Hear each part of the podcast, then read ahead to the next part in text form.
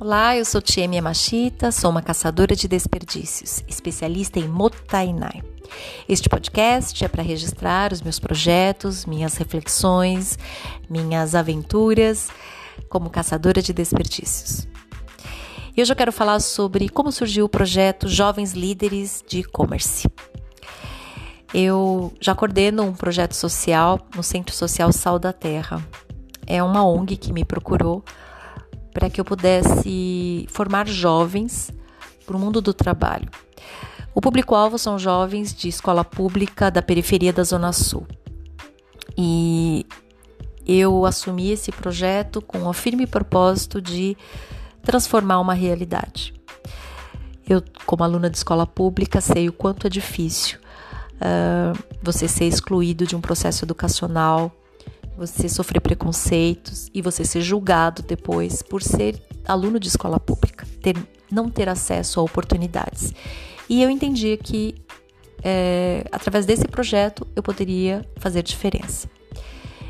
E eu comecei a me empenhar em dar uma formação para este jovem em soft skills, em habilidades humanas que realmente faltam hoje para um profissional no mercado de trabalho. Como especialista em Motainai, eu uh, me empenhei em compartilhar este conhecimento para que eles tivessem esta habilidade de enxergar desperdício e eliminá-los no seu dia a dia, na escola, no trabalho. E assim foi feito. São quatro meses de formação e esses jovens começaram a ter um reconhecimento não só em casa, na escola, mas começaram a, quando entraram no mundo do trabalho, quando eles começam a trabalhar, eles começam a se diferenciar dos outros colaboradores pelo comportamento, pela forma de comunicar, pela forma de enxergar um, processo, pela forma de eliminar desperdícios e começaram a é, serem procurados pelas empresas, serem efetivados com um, um tempo menor do que o normal e realmente comprova a importância de uma formação diferenciada para a inclusão social desses jovens. Mas uma coisa me, me preocupava. Eu percebia que, à medida que eles começavam a trabalhar, e depois de um ano mais ou menos, eles abandonavam os estudos, abandonavam a faculdade, é, que isso era uma coisa mais frequente do que eu imaginava. E investigando melhor isso, eu percebia que o que, que acontece? Quando ele começa a trabalhar, ele precisa se dedicar oito horas por dia naquele trabalho e depois mais quatro horas na faculdade ou no curso técnico que ele estava se dedicando. Mas que o desgaste do transporte, de ir e vir da periferia até o centro, onde geralmente é o lugar onde ele trabalha, contabiliza de 3 a 4 horas por dia. Então ele precisa acordar às 5 da manhã para conseguir estar ali às 8 no trabalho. Depois ele precisa é, voltar, então são mais duas horas de transporte público, que eu estou falando de ônibus, de trem, de metrô e depois um outro ônibus e, e aí para a escola para continuar os estudos. E na escola nem sempre ele tinha aquele estímulo, né? A gente sabe como, como são as escolas hoje. E aí, com o tempo, ele acaba perdendo o interesse, o estímulo e desistindo da escola e mantendo apenas o trabalho. E eu sabia também que esse jovem inserido no trabalho, mas sem um estudo continuado, ele não não, não se desenvolveria na carreira. Isso é sempre foi um dilema, porque ao mesmo tempo ele precisa sustentar a família, ele precisa trazer dinheiro para casa, e mas isso implicaria em, de alguma forma, abandonar os estudos por conta dessa questão logística e social que a gente vive. E ao mesmo tempo, o mercado de marketing digital e de e-commerce começa despontando com a possibilidade de trabalho flexível, com a possibilidade de home office, com uma remuneração e daria para ele remuneração e tempo para ele manter os estudos. Mas eu não tenho esse conhecimento técnico. Quem poderia oferecer isso para estes jovens, para incluir um, um conhecimento e, e, que esses jovens possam ser mais úteis para o mundo do trabalho a partir de novas condições de trabalho. Foi daí que surgiu essa possibilidade quando eu fui procurada pela presidente do Comitê de Líderes de E-Commerce de São Paulo, Elinice Moura, que manifestou o desejo de desenvolver um projeto de formação de analistas de e-commerce com os meus jovens. E eu prontamente aceitei a reunião, fui fazer a reunião com o comitê. Lá eu encontrei jovens é, profissionais e empreendedores do mercado de e-commerce que me relataram a dificuldade de encontrarem profissionais qualificados e o quanto isso é, impedia o crescimento deles e que gerava muitos desperdícios. E eu trouxe para eles esse, esse meu sofrimento em relação à necessidade de, de mostrar para eles novas possibilidades de profissão e de áreas de atuação em que eu vislumbrava é, oportunidades, mas não sabia como capacitá-los para isso. Foi daí que surgiu a ideia de unirmos as forças. Então, é, o comitê criou um projeto de formação né, para analistas de e-commerce voltado para estes jovens do projeto.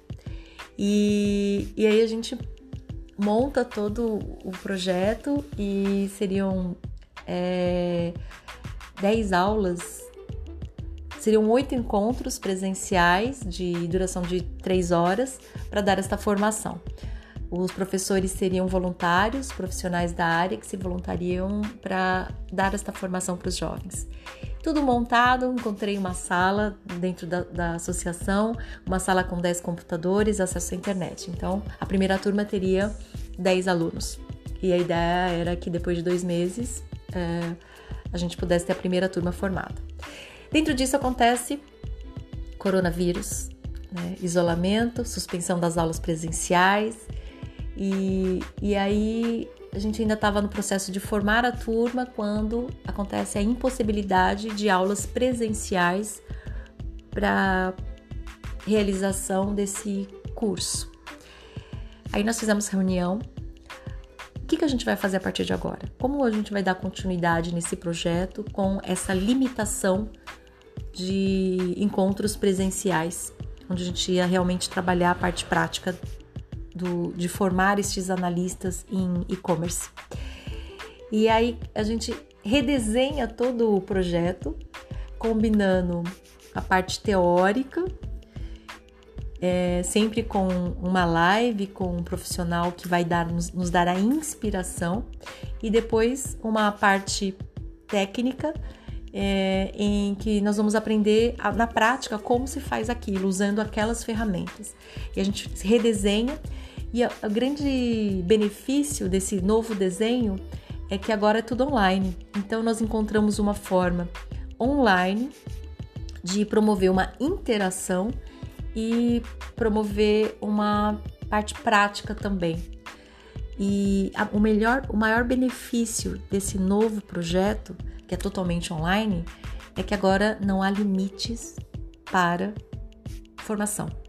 Porque é, no projeto original, eu só poderia atender 10 jovens, mas agora no formato online, o número de jovens atendidos é ilimitado. Na verdade, o que vai é, dar a formação é o comprometimento desse jovem. Quanto mais comprometido e esforçado for este jovem, ele consegue chegar até o final. E isso também elimina um desperdício muito grande eu que tenho bastante experiência em, formação e projetos sociais, é isso. Quando você tem 100% presencial, você tem um planejamento e nesse planejamento, quando a gente fala de jovens em vulnerabilidade social, eles têm N motivos para desistir. Não é só falta de interesse. Tem um problema familiar, um problema uh, de desinteresse, sim, um problema de mudança de foco. São várias questões que podem fazer com que aquele jovem desista daquele projeto e não chegue até o final. Agora, nós que somos os organizadores, nós que somos os que estão tocando o projeto, a gente tem o mesmo esforço, né? Então, é um esforço para formar, é, pensando em formar 20, que no final forma 5 Né? Então é um desperdício. Quando a gente pensa no projeto virtual, nós temos um esforço é, único, porém é, a gente oferece oportunidade a um número muito maior de jovens que naquele momento está nas condições ideais para receber aquele treinamento. Eu entendo que ele, é, quando a gente aumenta o alcance, você oferece para um número maior e consegue um resultado é, sustentável, porque realmente só permanece no curso online aqueles que estão de fato interessados e comprometidos e garante um resultado mínimo que se espera, que é uma formação de 10 jovens é, depois desse tempo. É, 10 jovens formados como analistas de e-commerce, iniciando aí uma nova carreira, iniciando uma nova forma de trabalhar e descobrindo novos talentos é, descobrindo que o domínio das ferramentas das redes sociais ou da internet é muito mais do que lazer e diversão, ele também é uma, é uma forma de gerar renda, de promover transformação social. Porque isso também é uma coisa que eu falo, né? Você, uma coisa é assistência social, outra coisa é assistencialismo. Então, por exemplo, quando é, nesse momento de coronavírus, você fala, vou manter o pagamento da minha faxineira, mesmo ela estando na casa dela, para preservar a saúde dela e da família dela. E eu entendo que ela precisa receber. Então, eu vou manter o pagamento dela mesmo nesse período de isolamento social. Isso é assistencialismo. A gente está cuidando para que não falte é, o básico para ela e para a família dela. Agora, quando a gente se compromete a fazer um projeto como esse, de jovens líderes é, de e-commerce, a gente está oferecendo acesso a uma oportunidade de formação, sabe para quem? Para o filho daquela faxineira. Sim, porque o filho daquela faxineira, o filho do porteiro, o filho do gari, o filho de todas essas pessoas que hoje são é, muito importantes, né? Como prestadores de serviço para gente, são eles que vão aprender, são eles que vão poder gerar renda, são eles que vão poder melhorar as condições da família dele é, e vão continuar estudando, porque não tem como formar novos líderes sem educação.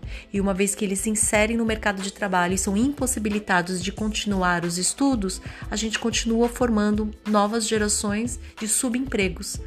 Porém, quando a gente dá um acesso a oportunidades de gerar renda, que é uma necessidade básica para esse público, e continuar a estudar, aí sim nós estamos fazendo assistência social de verdade.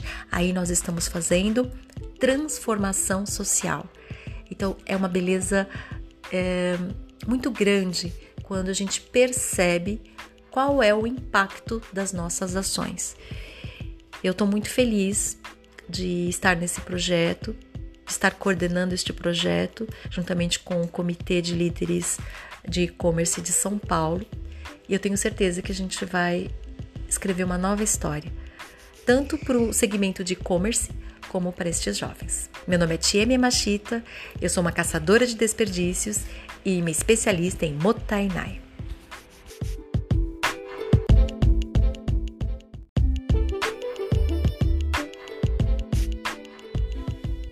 Olá, eu sou Tiemi Yamashita, sou uma caçadora de desperdícios, especialista em Motainai. Hoje eu quero falar sobre o que temos para hoje.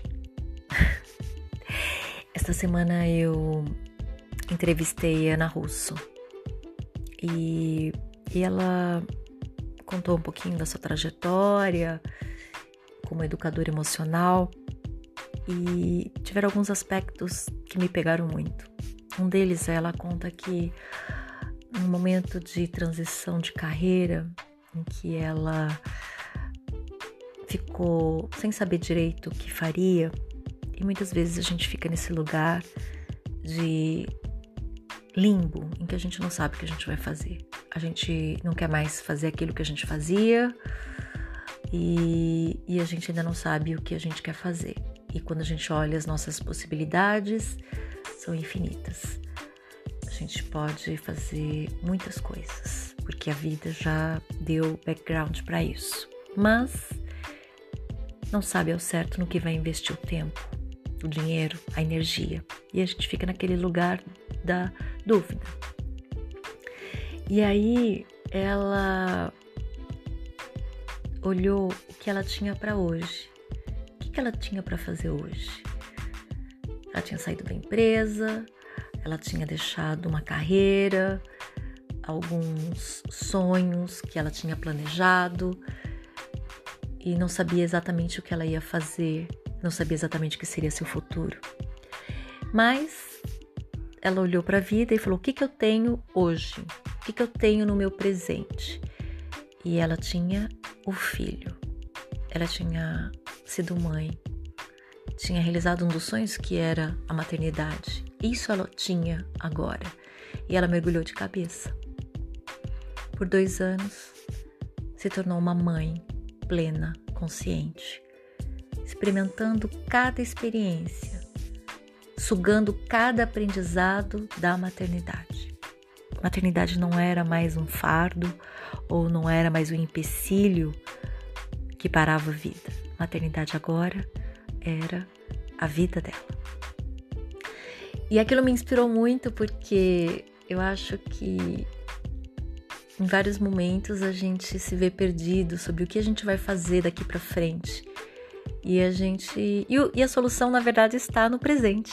O que, que eu. Não é que eu, o que, que eu quero fazer, o que, que eu tenho que fazer agora, o que, que está na minha mão neste momento. Encarar que é o aprendizado da vida, que é a grande oportunidade da vida e fazer.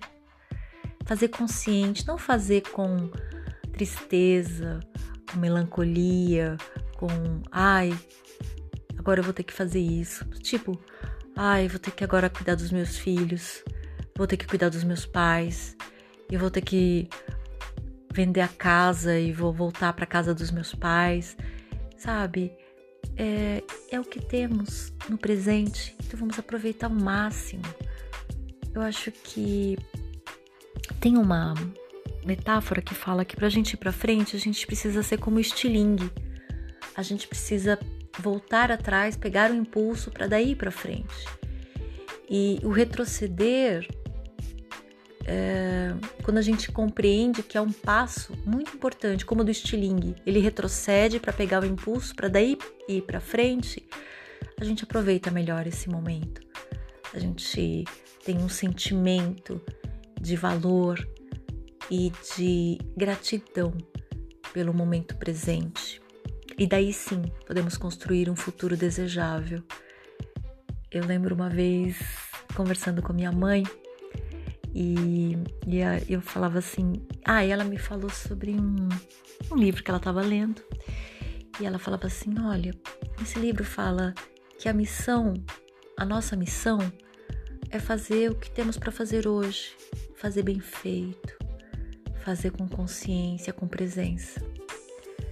Que às vezes a gente fica procurando a nossa missão de vida, o nosso propósito em algum lugar longe e na realidade, o nosso propósito, a nossa missão de vida, ela está presente todos os dias nos nossos atos, no que nós estamos fazendo, no porquê nós estamos fazendo, no como nós estamos fazendo. É isso que constrói a nossa missão.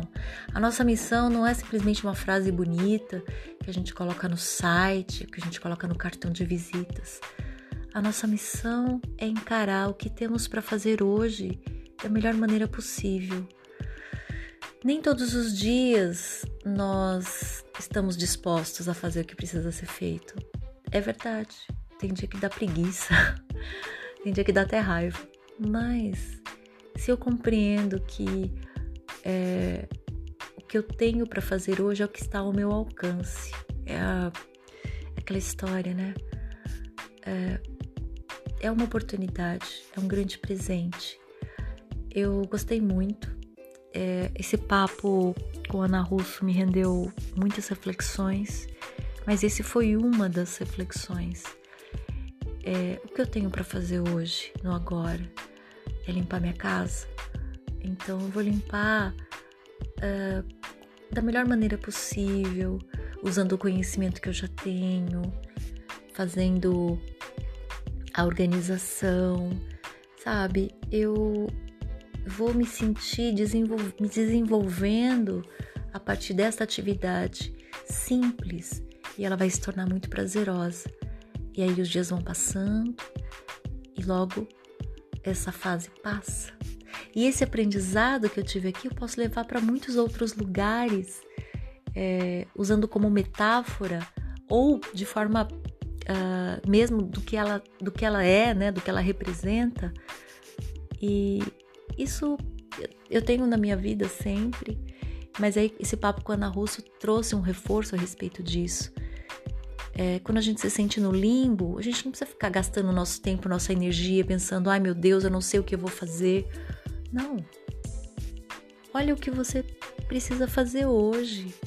Lavar uma roupa, fazer uma comida, cuidar das crianças, cuidar dos pais, cuidar de uma horta. Então é isso que eu tenho para fazer hoje. Eu vou fazer isso e vou aprender da melhor maneira, em todos os aspectos. É, vou aprender. Meu nome é Tia Yamashita, sou uma caçadora de desperdícios, especialista em Motainai. Esses podcasts registram minhas reflexões, minhas dúvidas, meus aprendizados. Espero que tenha sido útil para você. Até mais.